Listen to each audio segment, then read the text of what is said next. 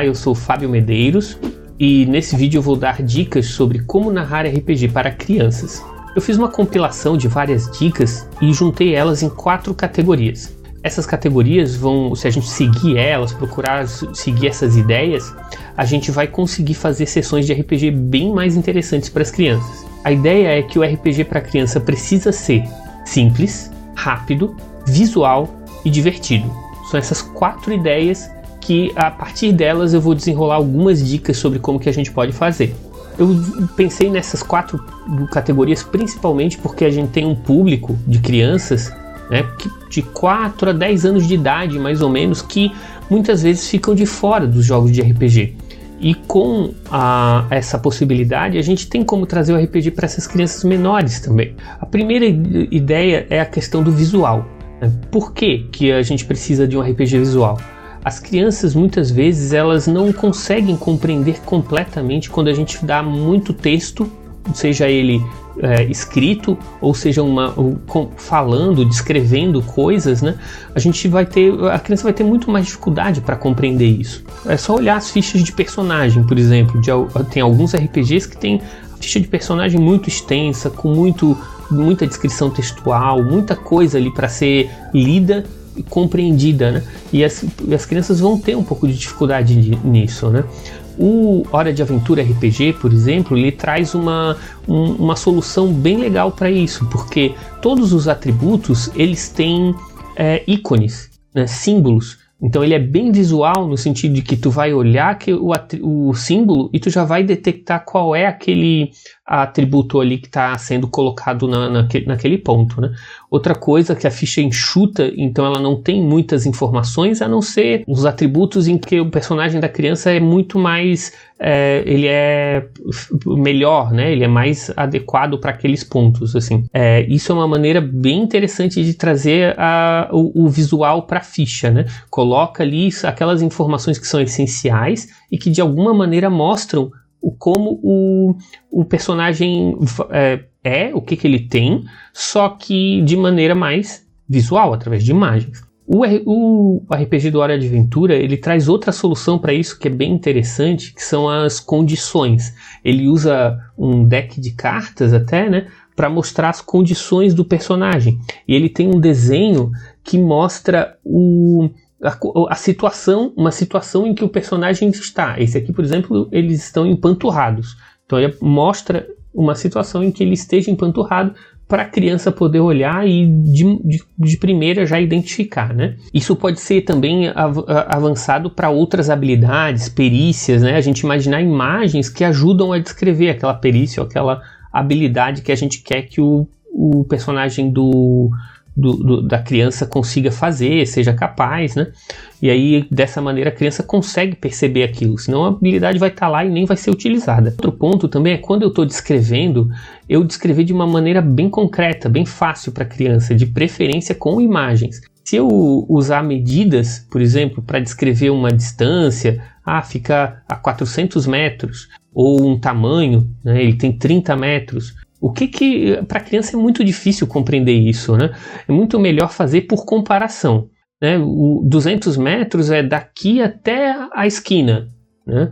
Ou ainda, né, se for uma distância mais longe, imagina uma caminhada daqui até a tua escola, né, para que eles consigam lembrar, perceber com coisas que estão dentro do, do, da vida deles, né, da, da ideia de como eles, o, o, que que eles vivem, o que que eles conhecem, né. É, outra coisa é fazer comparação com aquilo que está dentro do campo visual. Né? Se eu falo para a criança que é tão grande quanto aquele prédio que está lá fora, ou tão grande quanto essa sala, né, daqui até a parede, fica muito mais fácil para a criança compreender o, o que eu estou falando. Né? Ela consegue visualizar e transformar isso numa cena. Se eu descrever muita coisa que para ela não, ela não consegue captar, ela ou vai entender errado ou vai ficar perdida sem conseguir imaginar aquilo que a gente está procurando é, fazer com que ela visualize. Quando a gente está jogando, a gente está muitas vezes interpretando personagens de não, não jogadores né, para as crianças. Quando a gente faz isso, é legal a gente usar um adereço também, né? mostrar um óculos, um chapéu, um cachecol, uma gravata, para mostrar uh, para as crianças que quem é aquele personagem, né, que ele tem aquela característica, pode até ser um equipamento também, um bastão, uma espada de brinquedo, alguma coisa que faça eles perceberem quem é aquele personagem que a gente está interpretando. E outro ponto são as expressões faciais. A gente precisa mostrar quando a gente está falando, descrevendo um sentimento, gente, não adianta só falar o sentimento. Se a gente fizer a expressão facial para aquilo, vai ficar muito mais fácil da criança compreender e internalizar aquilo que, ela tá, que a gente está tentando demonstrar. Né?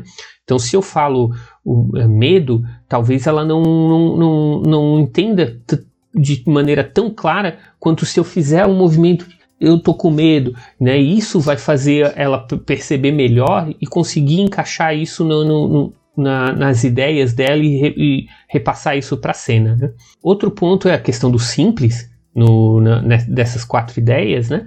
A gente já viu o visual, agora o simples. O simples é principalmente com relação às regras e com relação à trama, o roteiro da história, né? o roteiro pré-pronto que a gente faz, que a gente traz. As regras, elas precisam ser muito simples, de preferência uma regra única que a gente consiga usar para tudo e aí uh, a gente, a criança entendeu aquilo, captou aquela informação, ela consegue reproduzir de diversas formas. Roteiro, ele precisa ser direto, precisa ser objetivo, sem muita enrolação, sem muita é, reviravolta também. A gente não quer uma trama muito elaborada e complexa, né, porque vai ser mais difícil da criança compreender, vai ser mais difícil da criança entender. Então, usando um roteiro que seja bem direto, bem objetivo, vai mais facilmente as crianças vão entrar na história. Um outro ponto que pode ajudar também com a ideia do simples são os dados de RPG.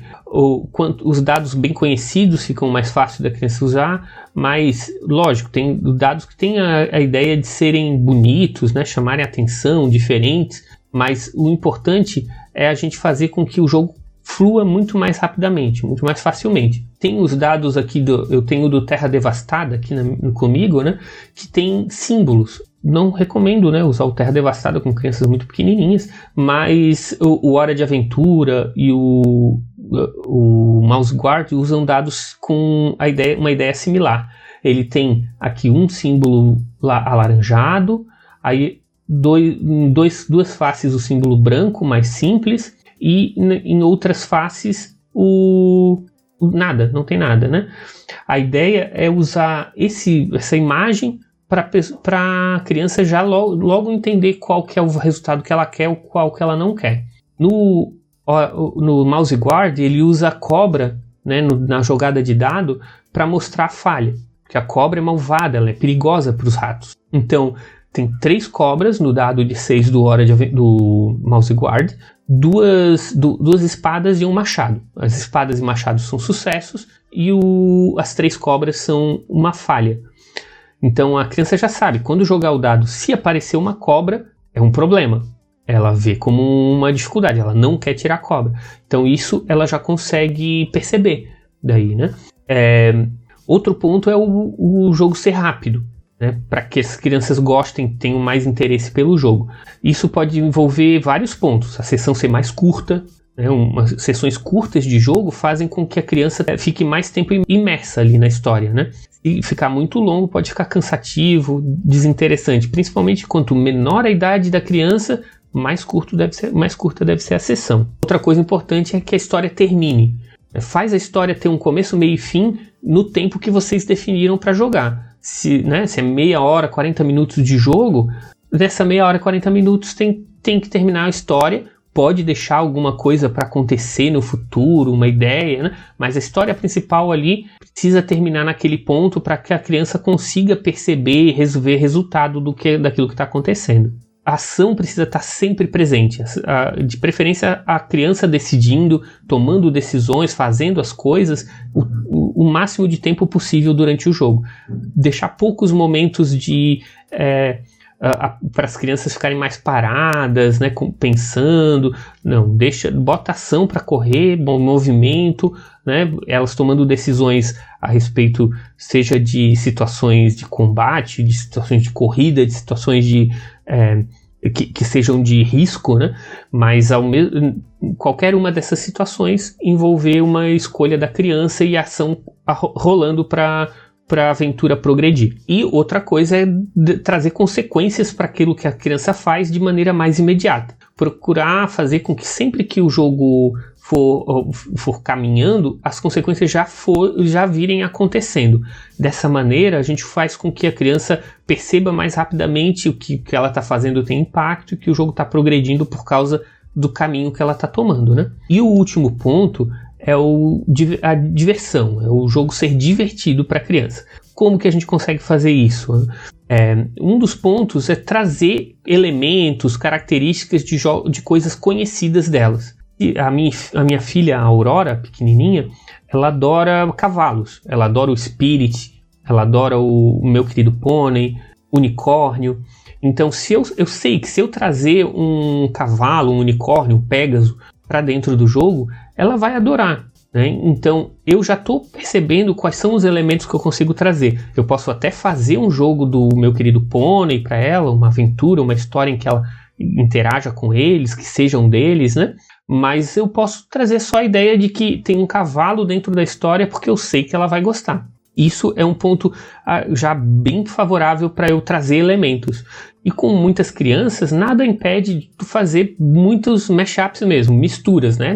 Pega um, o, o cavalo do, do Spirit, pega o, a transformação do Ben 10, mistura tudo para fazer um mundo bem caótico e bem cheio de coisas divertidas para que diferentes crianças gostem e curtam aquilo que está acontecendo. Né? Outra coisa é ser bem caricato. Quando a gente está fazendo o personagem, ou interpretando, ou demonstrando uma situação, a gente pode fazer uma pequena encenação, a gente muda a nossa voz, muda a postura, faz uh, expressões bem exageradas, e fazendo isso a criança vai, vai chamar a atenção da criança, até naquele nível de comédia é, bem corporal, né, que faz com que as crianças se divirtam, achem engraçado, né, e acabem curtindo mais o, a experiência de estar ali no jogo. Qual o sistema que eu devo escolher? Né? Tem várias possibilidades, eu vou dar algumas dicas aqui. Né? O, o primeiro que eu sugeriria, o Hora de Aventura RPG. Ele é feito para crianças menores, ele tem vários desses elementos, regras simples, ação rápida, é, a ideia do, do, das imagens dentro do jogo, tá tudo ali já, pronto. E ele facilmente pode ser adaptado para diferentes é, de, desenhos animados. Né? Então, eu sugeriria que use o Hora de Aventura né, com certeza, assim, com, sem, sem muito medo. O Savage Worlds é um RPG que é feito para é genérico, ele pode ser adaptado facilmente para várias situações, né? mangá, anime, mas também desenhos animados, séries, né? Tudo isso pode ser adaptado facilmente dentro do, do mundo do dentro das regras do Savage Worlds. Então recomendo que pode ser usado principalmente com crianças um pouco mais velhas, né, dentro dessa faixa etária, né, a partir de 7, 8 anos, vai ficar bem mais é, é, fácil para que elas compreendam as diferentes regras que tem, né, que ele já é um pouco mais, né, não é tão simples com uma jogada de dado só, mas ao mesmo tempo ele tem uma facilidade porque o, as regras vão sendo, podem ser aprendidas à medida que a gente vai jogando, né. Eu introduzi para o meu filho Thomas o Savage Worlds quando ele tinha 7 anos e uma adaptação de Pokémon que funcionou muito bem. Assim, ele gostou, gostou muito. Mas o que eu sugeriria assim, para todo mundo, crianças dos 4 aos 104 anos, é o Mouse Guard. O Mouse Guard é maravilhoso, é um RPG que é bem narrativo, ele traz a ideia da, do, da criança, do, do, personagem, da criança ali, né, ser um ratinho antropomórfico, né? Então essa ideia de ser antropomórfico ajuda muito, a criança gosta, né? O bichinho que tem um, fala, parece criança e tal, parece uma pessoa, né? mas é um bichinho, isso chama bastante atenção. A, a ideia do Mouse Guard tem que é uma guarda que protege a comunidade dos ratinhos. Isso é muito legal também faz com que a gente olhe para o RPG, para as situações que estão acontecendo ali, né, como um momento de pensar sobre o cuidar do outro, né, os valores que eu tenho, né, é um, é um jogo que para trazer para a criança é muito legal para ela refletir sobre tudo isso, assim, né? Então eu recomendo demais o, o Mouse Guard, o Savage Worlds e o Hora de Aventura RPG.